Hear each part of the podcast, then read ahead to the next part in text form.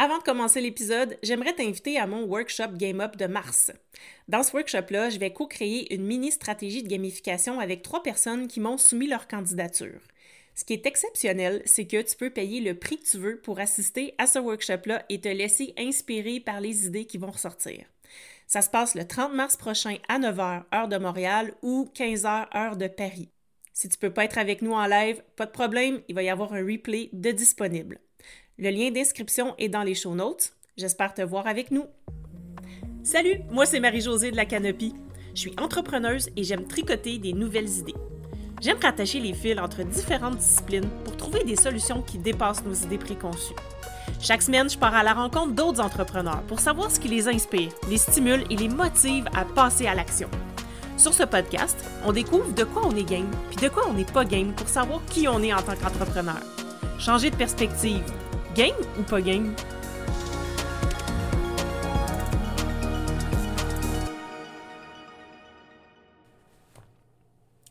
Aujourd'hui, je voulais te parler de la psychologie derrière la gamification. Parce que quand on comprend bien les mécanismes qui sont derrière la gamification, ben on peut créer des expériences qui sont encore plus collées sur les besoins de nos clients. Je vais aussi déconstruire la croyance que la gamification, c'est nécessairement du jeu. Non, ce n'est pas le cas plusieurs entrepreneurs et entrepreneuses pensent que la gamification, c'est pas fait pour leurs clients parce qu'ils pensent que ça doit être nécessairement du jeu, puis ils se disent ça colle pas avec mon client idéal. Mais pourtant, ça pourrait tellement amener l'expérience à un autre niveau quand on comprend bien qu'est-ce que c'est que la gamification et c'est quoi les euh, théories et la psychologie qu'il y a derrière. Tout le monde vit de la gamification à tous les jours sans même s'en rendre compte. Puis toi aussi, tu en fais peut-être même sans le savoir. À la base, la gamification, ça sert à satisfaire les désirs profonds des humains. Tout le monde a besoin d'une certaine forme de reconnaissance ou de recevoir du feedback à propos de ses actions. Imagine si on vivait dans un monde où on n'obtenait jamais de feedback de notre entourage pour savoir si ce qu'on dit ou fait a de l'impact ou est approprié dans les normes, selon les normes sociales. Ben, on ne saurait jamais comment se comporter. Euh, en société plutôt, parce que si on vivait seul, on ne se poserait pas la question à savoir comment se comporter avec les autres. Mais en société, on a déterminé des normes de société. Euh, c'est pas pour rien, c'est pour qu'on sache, que notre cerveau sache comment on doit se comporter. Puis ça, ça fait ben, qu'on est des êtres sociaux, puis on a besoin des autres pour évoluer, puis pour apprendre. On a besoin d'exprimer qui on est, on a besoin d'aider les autres aussi. Puis la gamification, ben, ça peut répondre à ce besoin d'appartenir à une communauté, puis ça crée une connexion émotionnelle avec notre entourage. Et dans le cas qui nous concerne ici, avec nos clients. Alors, pour que tu comprennes mieux comment ça fonctionne, je vais te présenter trois théories qui sont pas très compliquées puis qui sont au fondement de la gamification. Il y en a plus que trois, évidemment, mais je voulais pas que l'épisode dure trop longtemps aujourd'hui, donc je vais aujourd'hui t'en partager trois, puis peut-être que je t'en partagerai d'autres dans d'autres épisodes si tu as aimé euh, ce type de contenu-là. Donc, je vais te mettre les liens de ces théories-là aussi dans les show notes si jamais tu veux en apprendre plus ou approfondir euh, le sujet. La première théorie, c'est la théorie de l'autodétermination de Desi et Ryan. Être autodéterminé, c'est être motivé à adopter certains comportements sans qu'il y ait d'interférence externe. Ça veut dire qu'on n'a pas besoin d'être motivé par une récompense ou par quelqu'un d'autre. Selon cette théorie-là, l'humain est motivé par son besoin de compétences, d'autonomie et de relations sociales. Si on retrouve ces trois éléments-là, ces trois aspects-là dans ton expérience, puis qui sont mobilisés de manière efficace, évidemment, qu'il y a les bons mécanismes en place pour mobiliser la compétence, l'autonomie et la relation sociale, ben tu devrais pas être obligé de donner des récompenses pour que tes clients passent à l'action.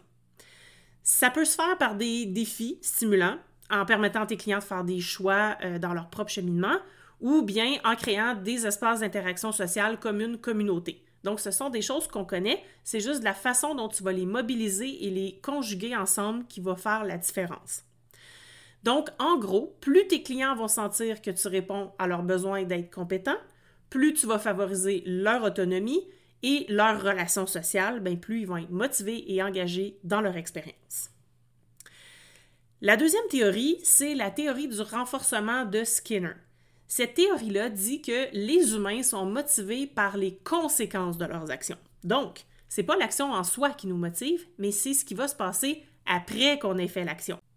Donc, l'idée ici, c'est de mettre en place des mécanismes qui vont augmenter la probabilité qu'un comportement se répète.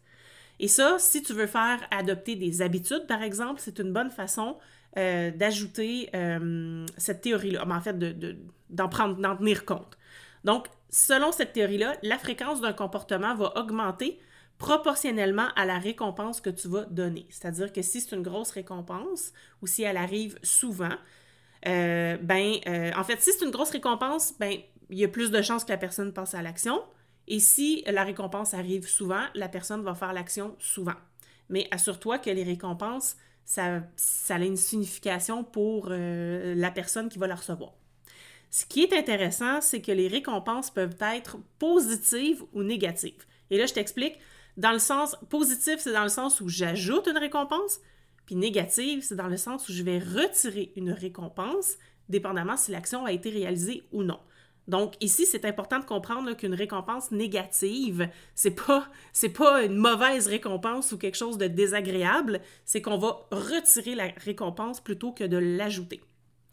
Donc si on prend l'exemple d'une solopreneuse qui a de la difficulté à vendre, disons qu'elle s'inscrit dans un programme de coaching business, puis euh, elle va apprendre à adopter des nouveaux comportements pour lui permettre d'obtenir des nouveaux résultats pour ses ventes. Tu sais comme moi que changer des comportements, c'est pas facile.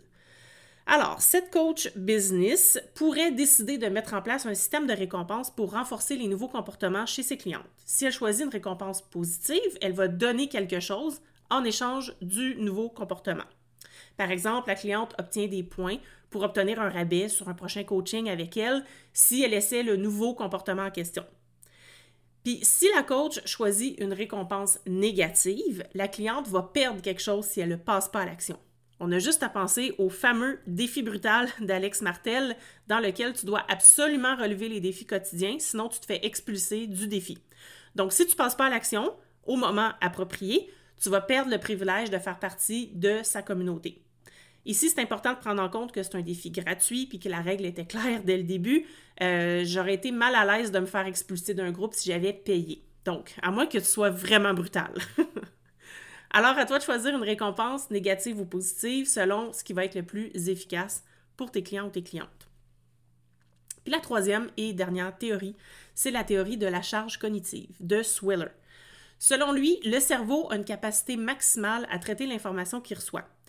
Aussi, l'ordre d'arrivée de ces informations-là dans la mémoire de travail et dans la mémoire à long terme aurait une influence sur la qualité de l'apprentissage. C'est-à-dire que euh, l'ordre dans lequel je vais recevoir du contenu euh, peut influencer sur la façon dont je vais retenir ce contenu-là. Avec la gamification, on peut aider à réduire la charge cognitive en simplifiant les tâches et en les rendant plus accessibles. Donc, une bonne stratégie de gamification de l'apprentissage va aussi prendre en compte l'ordre de présentation des contenus, comme je te disais, pour s'assurer que nos utilisateurs et utilisatrices optimisent leurs apprentissages. Alors, quand tu vas monter ta prochaine formation en ligne, pense bien à l'ordre dans lequel tu vas présenter les sujets.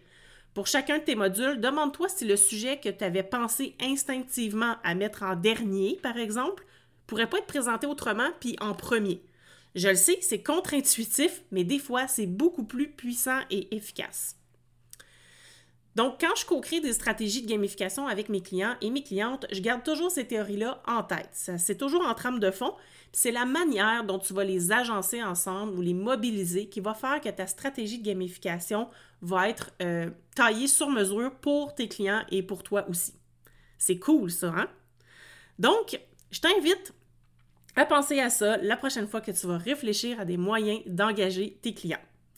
Si tu as le goût de venir me jaser sur Instagram, si tu as des idées, des flashs, viens me les partager. Ça me fait toujours plaisir de discuter avec vous et on se parle la semaine prochaine. Bye! Si tu as aimé ce que tu viens d'entendre, aide-moi à faire connaître le podcast. Invite du monde à se joindre à notre gang. Abonne-toi puis mets 5 étoiles pour que tout le monde sache où on est. Puis rédige un avis sur ta plateforme d'écoute préférée. On se parle la semaine prochaine? Bye là!